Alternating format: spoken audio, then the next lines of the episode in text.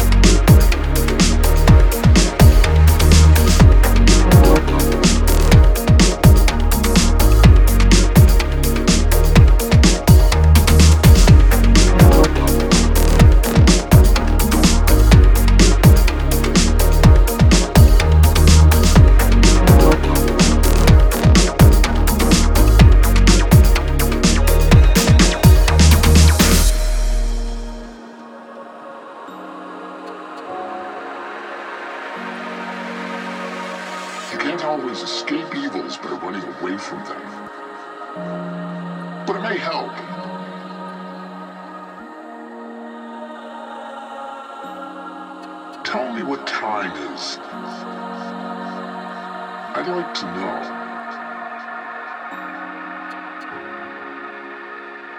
A dimension.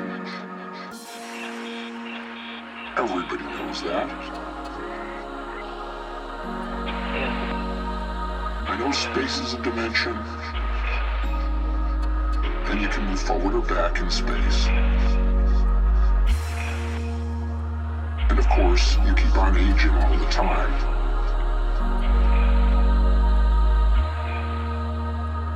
Elementary, I said.